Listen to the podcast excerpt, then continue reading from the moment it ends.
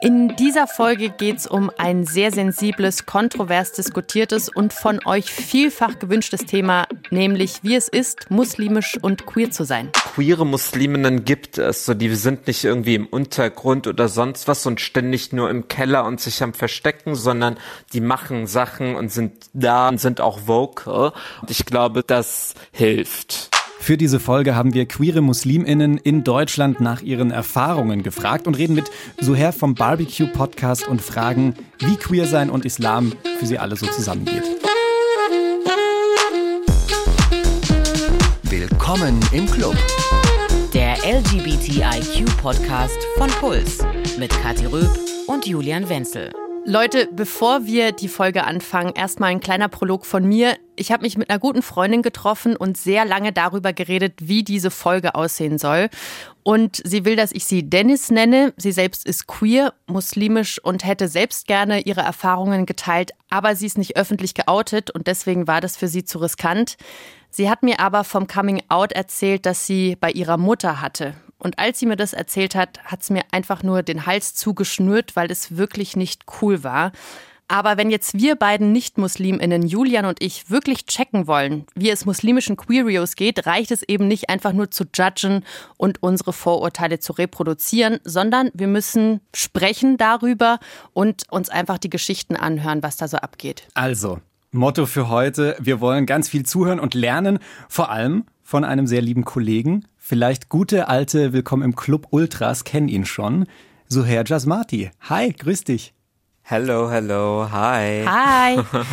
Ihr kennt Suher vielleicht von seinem tollen Barbecue-Podcast, dem Black Brown Queeren Podcast ist es. Den macht er zusammen mit äh, Dominic Dialeux. Und gleich in eurer zweiten Folge geht's bei euch um Queerness und Islam. Und die Frage, ob das ein Gegensatz ist, ähm, steigen wir doch gleich mal ganz soft ein. so her, ist es denn für dich ein Gegensatz? Hm, also so vielleicht von außen wahrgenommen scheint es erst einmal wie so ein Gegensatz zu wirken. Ne? Also so, wir haben ja Bilder im Kopf und die passen erst einmal, glaube ich, nicht zusammen. Aber wenn man da so ein bisschen reinbohrt und so ein bisschen anpackt, dann merkt man, es ist vielleicht nicht ganz so inkompatibel. Also ich habe auf jeden Fall richtig Bock jetzt in dieser Folge was dazu zu lernen. Ich hoffe, euch geht's auch so. Und auch ja so ein bisschen über so Vorurteile zu reflektieren und vielleicht auch mal auf ein paar Rassismen zu stoßen, die wir irgendwie so unbewusst äh, da reproduzieren. Und ich glaube, da sind wir gleich mal bei einem ersten spannenden Punkt. Wir packen jetzt in diese Folge einfach alle MuslimInnen zusammen. Aber da gibt's ja auch ganz unterschiedliche Strömungen. Also SunnitInnen, AlevitInnen, SchiItinnen und der Islam wird ja auch einfach in den unterschiedlichsten Regionen der Welt praktiziert. Also kann man das irgendwie alles unter einen Hut packen, so her? Mm, nee, tatsächlich nicht, weil es unterschiedliche Ausrichtungen sowohl innerhalb des Islams gibt, wie man den Koran auslegt, wie man aber auch bestimmte Hadithe, also so das, was quasi die Worte des Propheten eben gewesen sein sollen, eben auch auslegt. So, das heißt, dass wir da unterschiedliche Interpretations- und Exegese-Möglichkeiten haben. Viele Alevitinnen identifizieren sich vielleicht auch nicht einmal als Musliminnen automatisch, sondern sagen, wir sind Alevitinnen. So, das muss nichts unbedingt was mit Islam zu tun haben. Was wir tun, ist, dass wir alle, so wie im Christentum und im Judentum, an den ein und denselben Gott glauben glauben, aber wir ähm, haben nochmal so unterschiedliche Ausrichtungen, unterschiedliche Geschichten und auch unterschiedliche Praktizierungsweisen. Und ähm, innerhalb des Sunnitentums beispielsweise, mit dem ich mich identifiziere, gibt es dann eben auch nochmal verschiedene Ausrichtungen. So, ne? Mhm. Das ist eine total diverse Bandbreite an Möglichkeiten, muslimisch zu leben. Aber was ich ziemlich spannend fand, ist, wenn man mal so ein bisschen zurückgeht in die Geschichte. Und ich bin ein ziemlicher Geschichtsfan. Ich glaube, du auch so, Herr. Ja, voll. Ich bin Historiker. Du bist Historiker, geil. ähm, umso besser, weil ich bin da mal so ein bisschen zurückgegangen in die Zeit, in der alle Leute hier rumliefen wie in Game of Thrones, so ins Mittelalter. Und damals war es so, dass in vielen muslimischen Gedichten und so es ziemlich explizit um Homoliebe ging. Und eigentlich war das ja dann super frei. Und äh, ich habe dann auch gelesen, dass dieses Konzept Homo hetero eigentlich gar nicht so richtig existiert hat, oder? Ja, voll, voll.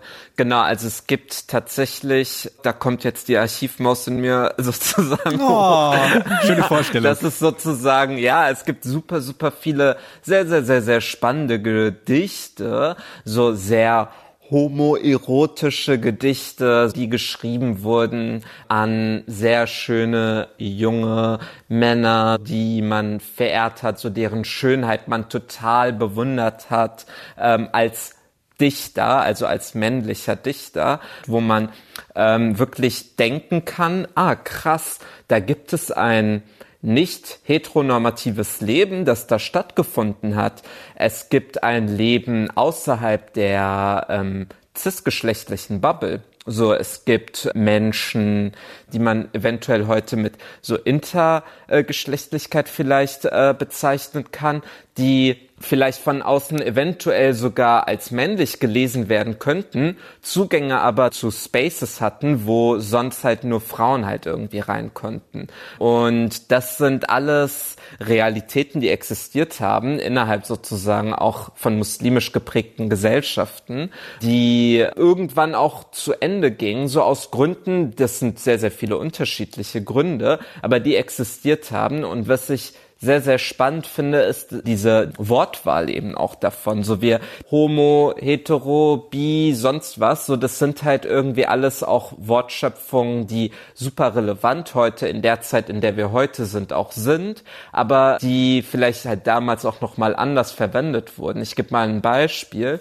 Es gibt eine Zeit, wo Menschen, die vielleicht ähm, trans gewesen sind oder vielleicht sogar irgendwie sowas, wie wir es heute so Crossdressing eher nennen würden, dass das mit dem Label einfach nur nicht männlich bezeichnet wurde. Also es war sozusagen egal, ob es eine Cis-Frau oder Trans-Frau oder sonst was bezeichnet wird, sondern es war auf jeden Fall nicht männlich und das war dann auch in Ordnung gewesen.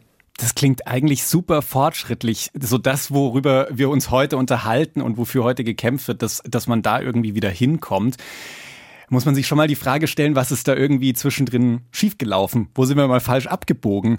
Und ich glaube, ihr Geschichtsmäuse, ihr werdet jetzt so in Richtung 18. bis 19. Jahrhundert schauen, oder? Also, was mir dazu einfällt, ist zum Beispiel Napoleon, der über die Alpen reitet und äh, sich so ein paar ForscherInnen mitnimmt und sagt, yo, ab in den sogenannten Orient, lass mal da so ein, so ein Bild abzeichnen davon, wie die Leute da so leben. Und was die Leute mit nach Hause bringen, ist halt eigentlich der Film Aladdin in a nutshell. Also das heißt, dass wir uns den sogenannten Orient vorstellen als, ah, da gibt's dann irgendwie Harems und Leute, die irgendwie mit einer Flöte eine Schlange beschwören. Also so dieses mystische und so exotische, aber auch so ein bisschen gefährliche Bild, ne? Das ist eigentlich, was wir bis heute haben. Und gleichzeitig, was bringen die Leute mit, ist einfach diese Vorstellung von Homo hetero, Achtung, Achtung, ähm, äh, das ist nicht cool, was ihr da macht. Oder so, Herr? Man darf halt auch nicht vergessen, was für eine Zeit in Europa da auch vorhanden war, ne? Das war eine Zeit, in der das Christentum einfach super, super, super stark immer noch eine Rolle gespielt hat. Das waren Gesellschaften in Großbritannien oder in Frankreich, die immer noch sehr, sehr, sehr, sehr stark konservativ gewesen sind. So, jetzt muss man sich das mal vorstellen. Eben diese erzkonservativen Evangelikalen oder katholischen Missionare, Kolonialistinnen und sonstige Leute, die in diesem ganzen Konstrukt von Kolonialismus eine Rolle gespielt haben, sind da jetzt plötzlich hin und haben gesehen, dass Eunuchen oder Transmenschen oder Crossdresser halt einfach eine, eine, eine Rolle gespielt gespielt haben und vorhanden waren und du dann natürlich irgendwie so dir denken kannst, dass das in ein Bild eines erzkonservativen Kolonialisten nicht hineinpasst. So, das waren in deren Augen rückschrittliches. Das war etwas absolut widerliches für die gewesen, was reguliert werden musste ja, was, was darf existieren in Form von, äh, von sexuellen Identitäten und eben nicht. Da gab es keinen Raum für das, was wir als Queerness heute bezeichnen. Mhm. ja, hätten wir lieber da mal drauf gehört und diese Freiheit mitgenommen. Stattdessen haben wir irgendwie so Scheiße mitgebracht und irgendwie das Konzept von Homophobie und, und Hetero- und Homo-Einteilung irgendwie mitgebracht. Großartig. Äh, groß was geleistet. Ist jetzt ja aber auch schon wieder ein paar Jahrhunderte her. Das war jetzt die Geschichtsstunde. Der Status quo ist ja aber eben nicht mehr so frei, wie wir das gerade eben gehört haben. Und es ist, wie gesagt, schon ein paar Jahrhunderte her. Da hätte sich in der Zwischenzeit ja auch mal was tun können in Bezug auf queere Akzeptanz, oder? Ja, tatsächlich könnte man das so sagen. Mm, allerdings ist es so, dass Kolonialismus lange, lange, lange Zeit nachwirkt. Also so Kolonialismus können wir überall sehen. Wir sehen das in den allermeisten postkolonialen Ländern bestimmte Systeme herrschen, die Menschen immer noch ein schweres Leben geben. Das sind dann Systeme wie Militärregime, Autokratien, Diktaturen, Armut herrscht sehr oft und überall, wo es solche autokratischen Regime gibt, herrscht in der Regel mhm. auch Queerfeindlichkeit und, und zwar in einer legalen Form. Ne? Also so in Belarus, sei es in der Ukraine oder sei es in Russland oder sei es in Saudi-Arabien und den sonstigen muslimisch geprägten Ländern. Meine Eltern sind aus Syrien. So das, was heute in Syrien vorherrscht in Form des Bürgerkriegs, das sind Nachwirkungen immer noch von Kolonialismus. Da ist gerade auch gar kein Raum, um irgendwie Debatten großartig auf großer Bühne irgendwie zu queeren Rechten zu führen. So, da geht es gerade um Leben und Tod. Das heißt allerdings nicht, ich glaube, das ist auch immer wichtig zu betonen, das, worüber wir auch ja sehr oft reden, ist ja nicht das, was auf einer Führungsebene immer auch besprochen wird. Ne? Wenn wir irgendwie über queere Befreiung und so weiter auch in Deutschland reden, dann sehen wir jetzt nicht Angela Merkel darüber ja reden. Sehr vieles findet im Untergrund auch statt. Und da sieht man tatsächlich, dass in muslimisch geprägten Gesellschaft super, super viele Debatten rund um Queerness geht, rund um Feminismus geht, rund um Queer-Feminismus geht und dass da gerade eine starke Entwicklung gibt. Das klingt gut und äh, spannend, wie du das so zusammenfasst. Und ich will jetzt hier auch nicht so, so besserwisserisch rüberkommen, weil es klingt so, als wäre da bei uns schon so krass viel passiert. Also mal hört einfach in unsere Geschichtsfolge rein. Die ersten großen Bewegungen in Sachen queere Befreiung gab es in Mitteleuropa und den USA halt so in den 60ern. Das ist jetzt auch noch nicht so lange her. Also da irgendwie auf andere Leute mit Finger zu zeigen und so zu gucken, naja, also warum passiert denn da noch nichts, ist jetzt auch irgendwie ein bisschen überheblich, muss man sagen. Ja, voll. Also so in einer Demokratie hast du natürlich auch viel mehr Spielraum als in einem autokratischen Regime wie in Saudi-Arabien über bestimmte Sachen halt eben noch zu sprechen. Nicht, dass in den 60er Jahren das irgendwie einfach gewesen ist, so um Gottes Willen. Allerdings, du kannst dich auf Sachen berufen wie auf Menschenrechte, wie auf demokratische Werte, die gelten. Und das ist halt in einem Regime wie, ja, ich, ich benutze einfach mal immer wieder Saudi-Arabien, weil ich da auch selbst ja elf Jahre gelebt habe, dass es da nicht möglich ist. Da kannst du mit deinem Leben halt eben bezahlen, wenn du progressive Politiken wirklich, wirklich erkämpfen möchtest. Ein anderes Beispiel ist der Iran. Auf homosexuelle Handlungen gibt es da gerade auch die Todesstrafe. Und ich habe mich mit Mashad unterhalten. Ihre Eltern sind aus dem Iran. Sie ist 21, queer, studiert und ist Muslima. Und sie ist vor ihrer Mutter geoutet, vor ihrem Papa aber nicht. Und ich habe sie mal gefragt, wie ihre Mutter dazu steht. Ja, meine Mutter ist ja nicht wirklich offen, was das Thema angeht. Also ich bin quasi bei ihr geoutet, aber sie möchte es nicht wahrhaben. Und ähm, sie, für sie ist das einfach in ihrer Welt nicht da. Also ist es nicht normal und sie möchte es nicht akzeptieren. Und wenn du jetzt sagst, in ihrer Welt, würdest du dann sagen, es geht um ihr religiöses Weltbild oder ist es dieses sozial-gesellschaftliche, das irgendwie nicht mit Queerness einhergeht? Ich denke, es ist beides. Also auf der einen Seite, also meine Mutter ist schon eine religiös praktizierende Person, aber nicht so, wie man sich das äh, vielleicht vorstellt. Sie trägt das nicht so sehr nach außen aus. Für sie ist es, glaube ich, auch eher eine persönliche Sache, so wie bei mir. Äh, deswegen ist es auf jeden Fall auch eine sozial-kulturelle Angelegenheit. Also ihre Welt ist geprägt einmal von, sie ist ja muslimisch sozialisiert, ja, und dann eben auch im Iran aufgewachsen. Und diese zwei äh, ergeben, glaube ich, dieses Weltbild für sie. Und in diesem Weltbild gibt es einfach Homosexualität nicht, also ist nicht akzeptabel und ja. Und du hattest mir jetzt erzählt, dass du dich aus Versehen vor deiner Mama geoutet hast. Wie ist es dazu gekommen? Wie ist es passiert? Also meine Mutter kennt mich sehr gut und ich denke, Mütter sind so Personen, die spüren, wenn irgendwas mit ihrem Kind ist. Also besonders meine Mutter habe ich das Gefühl. Und ähm, ich war halt 20 Jahre alt und äh, sie hat halt irgendwann, glaube ich, damit erwartet, dass ich mit einem Freund ankomme und so oder ihr von einem Typen erzähle. Und das ist halt nie passiert. Und dann, ja, hatte ich damals äh, ein Mädchen kennengelernt und sie hat das dann so gespürt anscheinend und mich darauf angesprochen.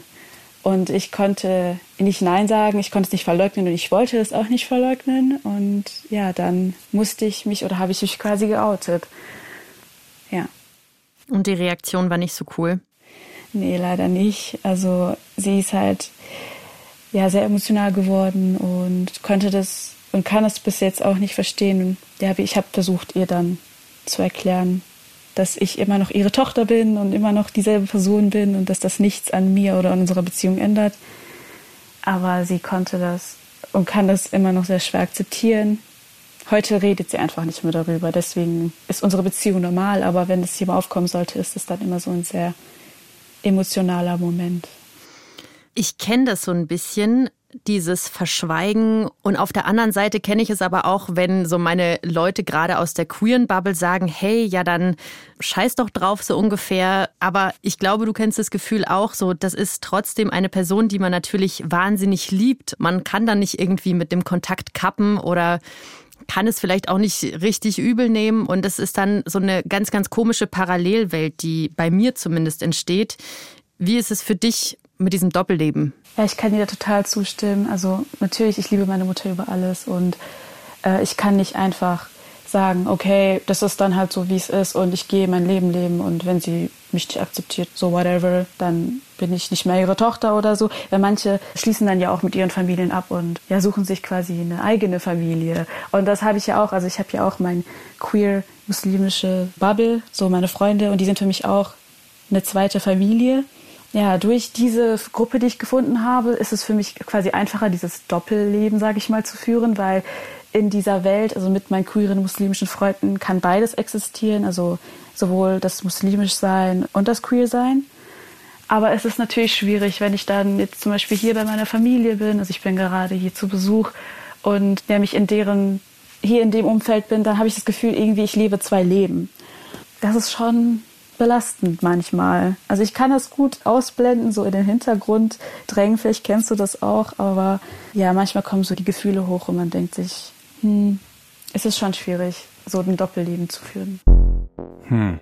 So, Herr, wie ist denn das bei dir? Mit wem redest du wie offen über deine Queerness? Fangen wir mal bei deinen Eltern an.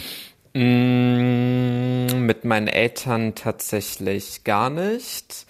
Deshalb so berührt es mich auch krass, was da gerade gesagt wurde. Ich finde das unheimlich stark und einfach so krass schön und bewundernswert, obwohl die Protagonistin eben diese Erfahrungen, die nicht cool gewesen sind, gemacht hat mit ihrer Mutter, immer noch so viel Liebe und Respekt da ist bei ihr. Und das finde ich mega, mhm. mega, mega schön gerade auch so zu hören. Ich persönlich in meinem familiären Umkreis rede sehr viel und sehr gerne mit meinen Brüdern darüber. Meine beiden hetero-Gangster-Brüder, so, die einfach riesen, riesengroße, sweete Fans sind von allem, was ich halt mache und oh. einfach so, nicht nur was ich mache, sondern einfach so insgesamt, was halt irgendwie so in der queeren oder auch nicht weiß queeren Bubble so passiert und das alles so aufsaugen und versuchen mitzunehmen, damit sie, glaube ich, einmal generell Realitäten verstehen, aber wahrscheinlich auch einfach meine Realität besser verstehen und da sein können für mich. Und das klingt so, als wären sie richtig gute Straight Allies. Sie sind auf jeden Fall die realsten Straight Allies so ever, die ich kenne. Sie machen das einfach so richtig, richtig aus Herzen und nicht irgendwie mit so einer Performativität oder so, sondern wirklich aus Liebe und aus Herzen. Deshalb, ich hoffe auch, dass die Protagonistin auch ähm, Leute, Familie und so weiter in ihrem Umfeld. Hat, sei es Cousin, Cousine, Tante, weiß ich nicht, Bruder, Schwester, mit der sie irgendwie auch darüber einfach nochmal offener reden kann. Ja, sie hat mir erzählt, dass sie bei einer queer-muslimischen Community so am Start ist. Da reden wir aber nachher nochmal drüber, weil ich finde auch super spannend den Punkt, ähm, wenn man jetzt vielleicht nicht gläubig ist, aber muslimisch geprägt ist, was das dann noch für einen Einfluss hat auf das Leben. Und darüber habe ich mit Gisem geredet, die ist aus der Türkei, die Eltern sind muslimisch geprägt, die einzigen, die aber glauben, sind ihre Großeltern. Und ich kenne sie aus einem super coolen Video. Candlelight Döner heißt es. Das müsst ihr euch unbedingt angucken. Das packen wir euch in die Show Notes. Und da redet sie mit ihrer Freundin über die Umstände ihrer Liebe. Das ist super schön. Die gute Nachricht, die beiden sind immer noch zusammen. Heute ist Gisem 27, aber außer ihren Geschwistern und ihrer Mutter weiß noch niemand von ihrer Beziehung. Für sie sind sie und ihre Freundin einfach nur sehr, sehr gut befreundet. Und ich wollte von ihr wissen, was ihre Freundin denn davon hält. Es ist für sie eigentlich akzeptabel, aber eine Sache führt zu einer großen Verunsicherung und Enttäuschung und zu vielen negativen Gefühlen, und zwar die Tatsache, nicht zu wissen, ob, äh, ob sie irgendwas an der Sympathie einbüßen würde, wenn sie offiziell meine Freundin ist und nicht nur meine beste Freundin. Absolut verständlicherweise Andererseits stört sie natürlich diese Geheimniskrämerei. Sie ist deutsch, hat nicht so in der Intensität dieses Doppelleben geführt, wie ich das mein ganzes Leben schon gemacht habe und mache. Für mich ist das völlig normal, meine Eltern anzulügen, meine Großeltern anzulügen, hier zu schwindeln, da zu schwindeln. Das ist für mich leider alltäglich. Und das ist schwierig nachzuvollziehen, wenn das mit der eigenen Familie eben nicht so war. Und darunter leidet sie definitiv auch. Wir müssen unsere Wohnung präparieren.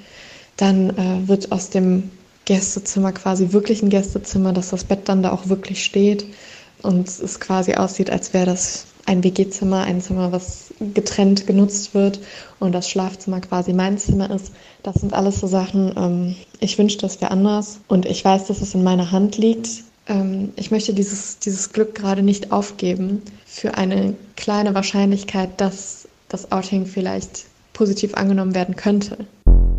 Ich hoffe, ich habe Gisem da richtig verstanden und würde es mal so zusammenfassen. Irgendwie gehört es in muslimisch geprägten Ländern oft dazu, Liebe zu verheimlichen.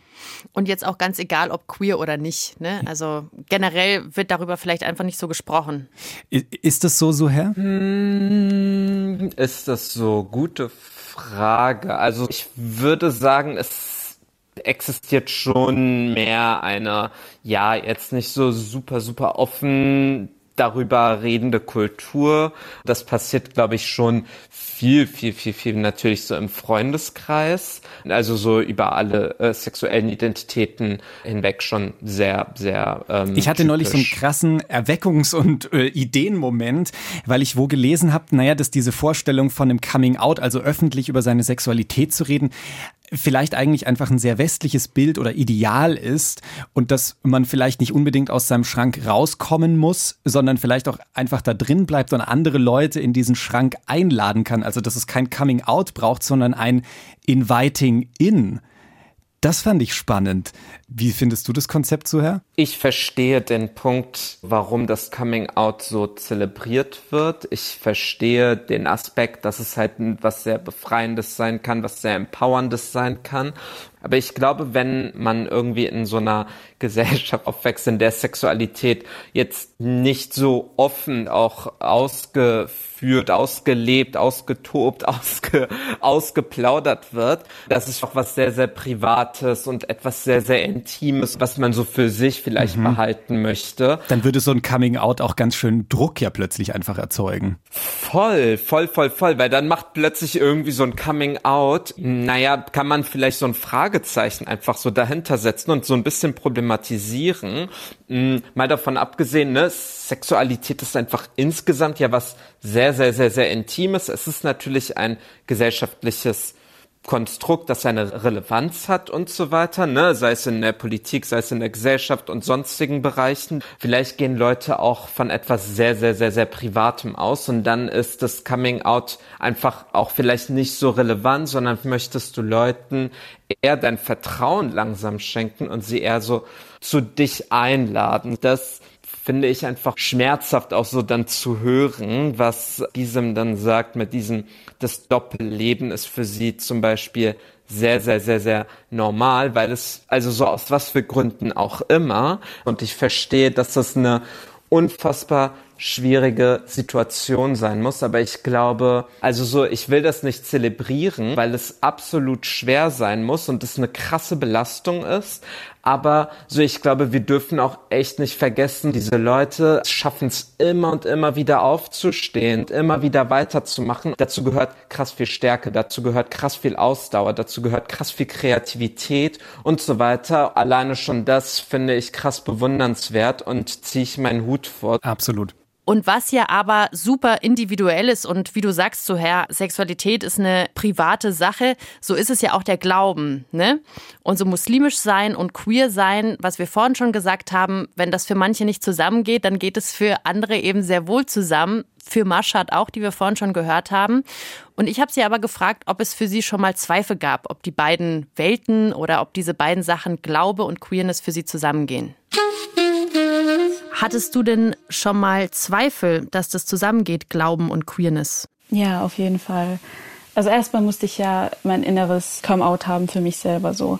Und zu dem Zeitpunkt war der Glaube jetzt nicht so stark präsent in meinem Leben. Ich habe eher das Queer-Sein hinterfragt wegen meiner Erziehung äh, und der Kultur, in der ich aufgewachsen bin. Und ähm, dann habe ich mich aber immer mehr auch irgendwie mit meinem Glauben auseinandergesetzt. Und irgendwann bin ich dann zum Punkt gekommen, dass ich sagte, für mich, ja, die zwei müssen irgendwie zusammen harmonieren, weil die beide ein Teil von mir sind. Und ja, ich kann nicht das eine oder das andere ausschließen. Das geht für mich einfach nicht.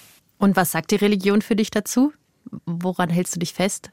Also für mich, äh, ich halte eher an Gott fest. Also für mich ist Gott barmherzig und liebt jeden Menschen so, wie er ist. Und Gott hat ja alle Menschen erschaffen in meinen Augen. Und er würde nie jemanden falsch oder schlecht erschaffen. Das heißt, da kann auch Homosexualität das gleiche Geschlecht lieben kein Fehler oder keine Sünde sein. Deswegen ja, harmoniert das für mich in meiner Welt und funktioniert das in meinem Glauben. Ja, ich probiere mich da auch von der Religion oder von den Menschen in der Religion die gewisse Dinge sagen oder interpretieren, zu distanzieren und zu lösen, weil das sonst in mir immer wieder so Konflikte hochbringt und ja, nicht so Positives habe ich für mich festgestellt. Da habe ich jetzt gerade so ein kleines Déjà-vu. Äh, auch in unserer Folge äh, Christlich und Queer, da gab es eigentlich so die gleiche Aussage, so dass queere Leute ihren Glauben eher so ein bisschen für sich leben und das auch für sich gut zusammenbringen können, aber sich dann oftmals vielleicht aus den ganz großen Diskussionen und Streitgesprächen eher zurückziehen.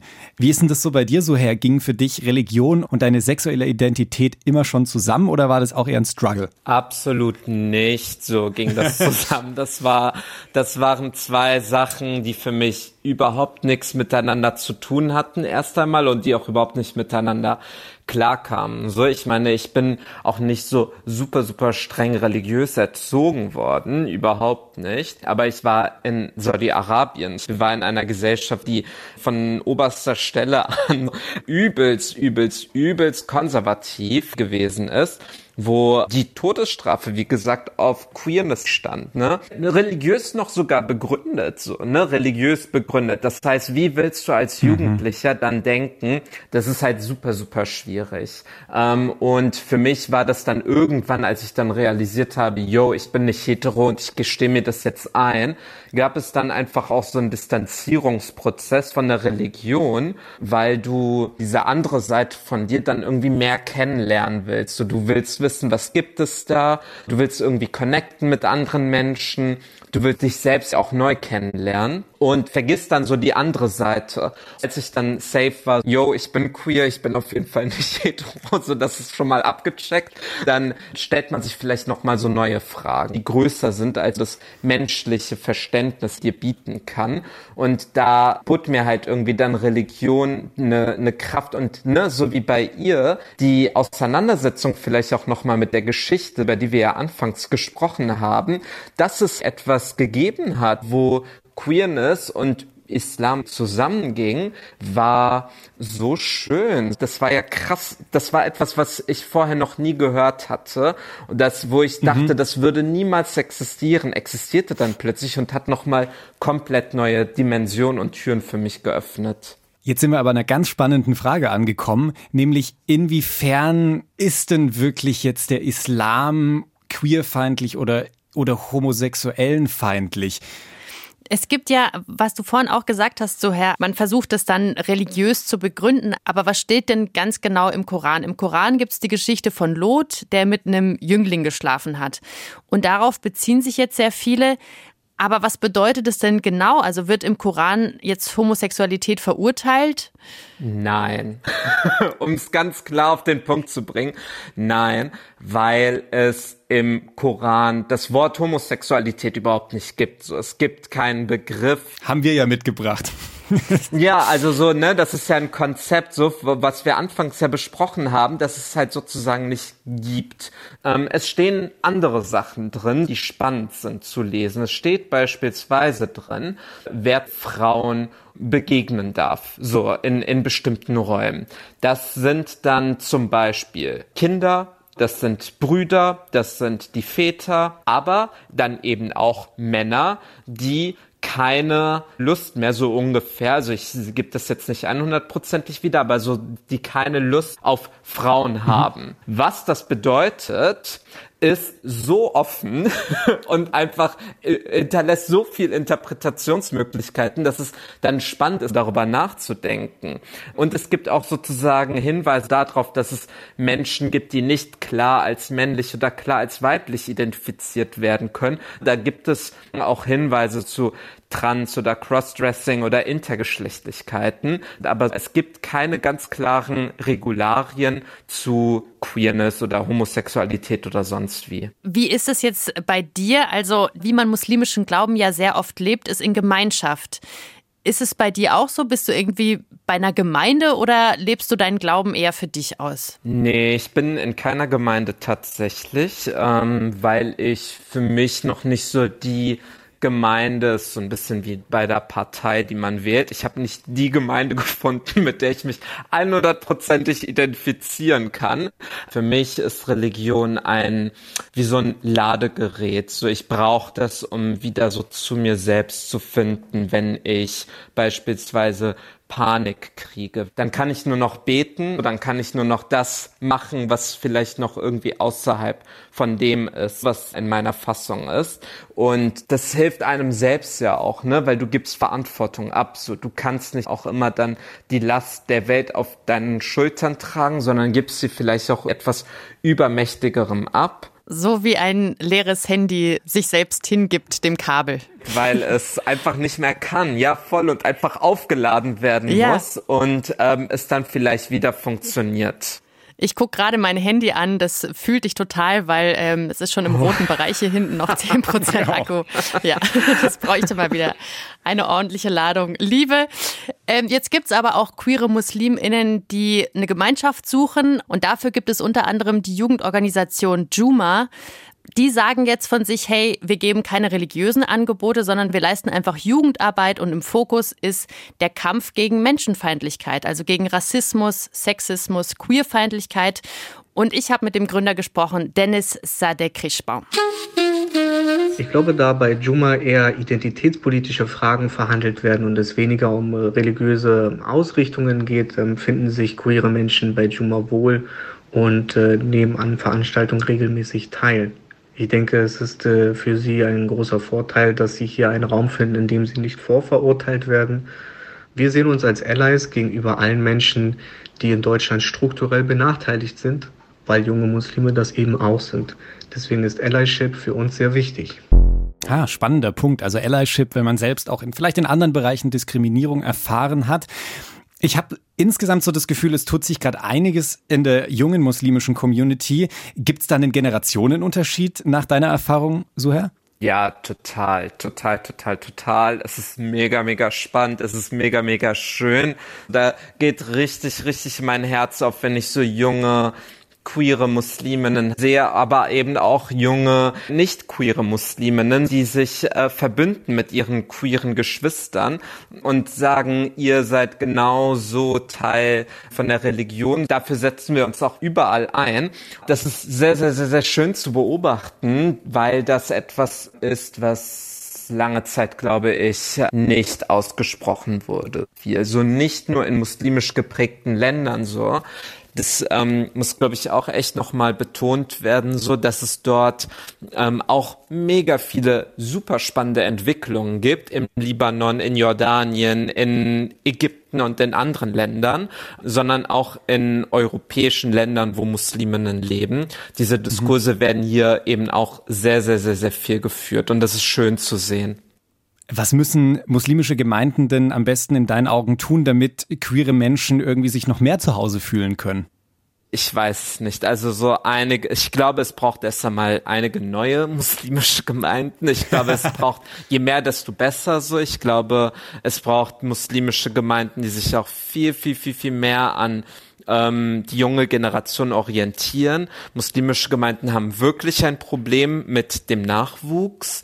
Es gibt ein Generationenproblem, äh, wirklich neue Mitglieder zu finden, so wie in anderen, so wie in der Kirche eben auch. Ähm, laufen denen quasi wirklich die aktiven Mitglieder weg, ähm, weil die sich irgendwo anders engagieren. Das heißt mhm. nicht, dass sie sich vom Islam abwenden, sondern das heißt einfach nur, dass sie sich nicht innerhalb dieser Strukturen aktiv beteiligen.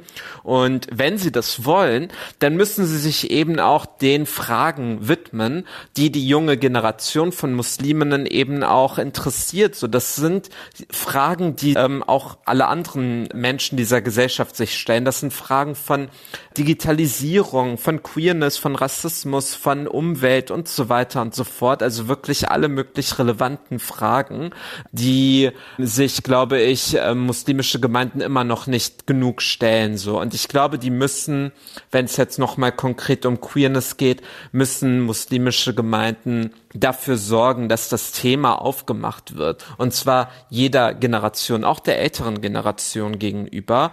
Ja, und Spaces angeboten. So wie Juma ja auch ein cooles Angebot ist, zu sagen, hey, wir sind einfach eine Plattform für alle MuslimInnen, egal ob säkular oder nicht, und versuchen da so ein bisschen zusammenzuarbeiten.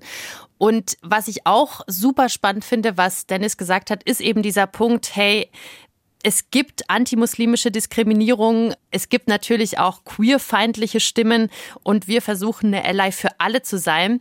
Und da kommen wir jetzt zum nächsten großen Punkt weil du natürlich jetzt nicht einfach nur Anti-Queerness erlebst, eventuell, sondern eben auch antimuslimische Anfeindungen. Wie ist das denn für dich in der queeren Community als Muslim zu sein? Schwer, sehr, sehr, mhm. sehr, sehr schwer, ähm, weil es mich krass abwertet in meinem Sein. Das ist sehr oft dann etwas, was so abgetan wird als ja, Aberglaube oder oh mein Gott, wie irrational und das kannst du ja nicht ernst meinen und äh, du bist aber schon eigentlich jetzt nicht wirklich religiös oder gläubig, oder? Ich werde mhm. nicht ernst genommen, man wird klein gemacht, man wird halt echt abgewertet in so einer gewissen Art und Weise. Das ist so die eine, die harmlosere Seite. Die weniger harmlosen Seiten sind natürlich ähm, die hardcore rassistischen Aussagen, die dann mit geht zurück in deine Heimat, lass uns in Ruhe mit deinen Terroranschlägen und ja. habe ich alles schon gehört auf Dating-Plattformen und so weiter. Also das sind alles Sachen, die real sind, auch in der queeren Community. Und das ist ähm, etwas, worüber wir, glaube ich, auch häufiger sprechen müssen, so wie sich Rassismus eben auch innerhalb der queeren Communities äußert, weil die real sind und schmerzhaft für sehr, sehr viele Menschen. Und weil es auch nicht hilft, queere Musliminnen wirklich ähm, einen Mittelweg oder beides miteinander zu vereinbaren, sondern es sagt dir, hey, das, was du bist, ist böse. Und das ist halt literally genau das, was sie halt irgendwie als junge Menschen vielleicht gesagt bekommen haben. Hey, das, was du bist als queeres Kind, ist böse, sei hetero. Wir müssen ja daran kämpfen, dass wir mit allem, was wir halt irgendwie sind, zufrieden und glücklich sein können. So. Mhm. Jetzt aber auch mal ganz offen gesprochen, das ist nämlich was, was mich total beschäftigt. Ich kriege das vor allem in der schwulen Community mit, dass Leute da auch eine regelrechte Angst vor gläubigen Musliminnen entwickelt haben, weil sie zum Beispiel fürchten, dass ihre offene Lebensweise irgendwie nicht akzeptiert wird und dass zum Beispiel Schwule von eben gläubigen Musliminnen angegriffen werden könnten. Aber was ist denn da überhaupt dran? Also da steckt ja eher so ein Vorurteil dahinter, so schränkt der Islam an sich queeres Leben ein. Ist diese Angst einiger queerer, nicht-muslimischer Menschen überhaupt gerechtfertigt? Ich würde nicht komplett Nein sagen. Und ich sag warum. Weil sich ja. einige Sachen, wie zum Beispiel die Geschichte von Lot, eben auch verselbstständigt haben als eine Geschichte, die Queerfeindlichkeit im Koran legitimieren soll. Das wird sehr, sehr, sehr, sehr häufig immer noch halt herangebracht, um zu sagen, ja, natürlich ist Queerfeindlichkeit haram, so, äh, äh, schaut euch die Geschichte von Lot an. So, das ist das eine. Und das andere ist, glaube ich, dass wir überall in Gesellschaften auch toxische Männlichkeit erleben. Toxische Männlichkeit ist real. Toxische Männlichkeit erleben wir in Großstädten, wo es migrantisch geprägte Bezirke wie meinen hier im Wedding in Berlin, die gibt es. Die gibt es allerdings auch in Bautzen auf dem Dorf, so, wo mhm. es irgendwie, keine Ahnung, wo sonst nichts existiert. Dann ist halt so die Frage, wie labelst du das? Labelst du das dann als weißes Problem? Labelt man das als ostdeutsches Phänomen oder als christliches. Ich glaube, man muss wirklich darauf achten, worauf man Sachen zurückführt. So und ob das nicht vielleicht auch mit internalisierten Dingen auch zu tun hat, dass man so etwas vermeintlich sehr oft ja. auch auf muslimisch sein zurückführt und nicht vielleicht mit Bautzner zum Beispiel, sorry an alle BautznerInnen, aber dass wir das nicht eben so easy dann darauf zurückführen, sondern bei, ja, bei muslimisch markierten Menschen vielleicht dann doch eher auf die Religion. Da muss ich mich auch äh, an der eigenen Nase packen. Ich habe nämlich in Vorbereitung auf die Folge eine Studie gefunden, die mich selber überrascht hat. Da haben im Jahr 2017 bei einer Umfrage 60 Prozent der Musliminnen in Deutschland angegeben, dass sie die gleichgeschlechtliche Ehe befürworten. Und ich habe mich so dabei ertappt, wo ich gedacht habe, krass, das ist deutlich mehr, als ich gedacht habe. Weil man selbst dieses Bild irgendwie so inhaliert hat, leider. Mhm. Voll. Und ich meine, sehr viele befürworten die gleichgeschlechtliche Ehe auch aus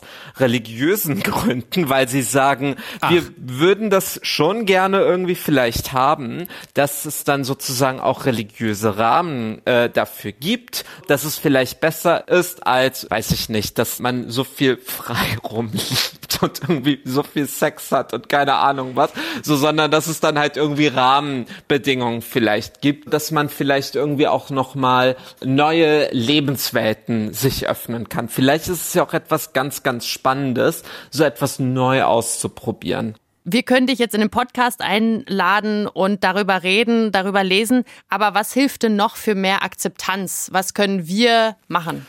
Puh, ja, was können wir machen? Ich glaube, wir können alle uns gemeinsam mehr zuhören. Wir müssen, glaube ich, alle gemeinsam mehr miteinander sprechen, weniger übereinander sprechen, sondern uns gegenseitig zu solchen Formaten, zu Diskussionen und so weiter mehr einladen und die Geschichten hören, weil queere Musliminnen gibt es, so die sind nicht im Untergrund oder sonst was und ständig nur im Keller und sich am Verstecken, so, sondern die machen Sachen und sind da sind auch vocal. Und ich glaube, so das hilft. Ich muss sagen, ich fand diese Folge wahnsinnig spannend und das sagt ausgerechnet jemand, der nicht gläubig ist. Aber das, äh, deswegen äh, finde ich so spannend zuzuhören, weil ich habe so ein bisschen das Gefühl, es ist im Islam am Ende dann so wie eigentlich bei jeder großen Religion. Religion ist dann immer Auslegungssache. Im christlichen Glauben gibt es ja auch genug Beispiele. Auch Leute, die das Christentum sehr homophob auslegen.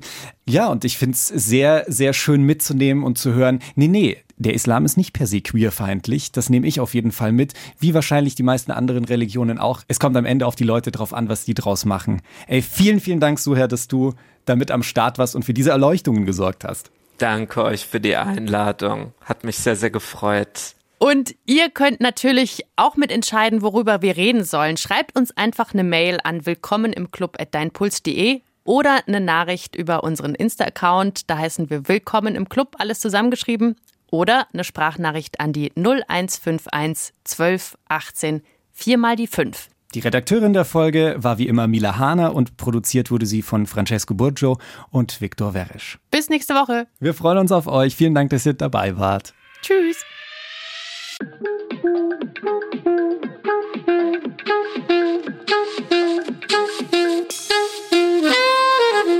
Puls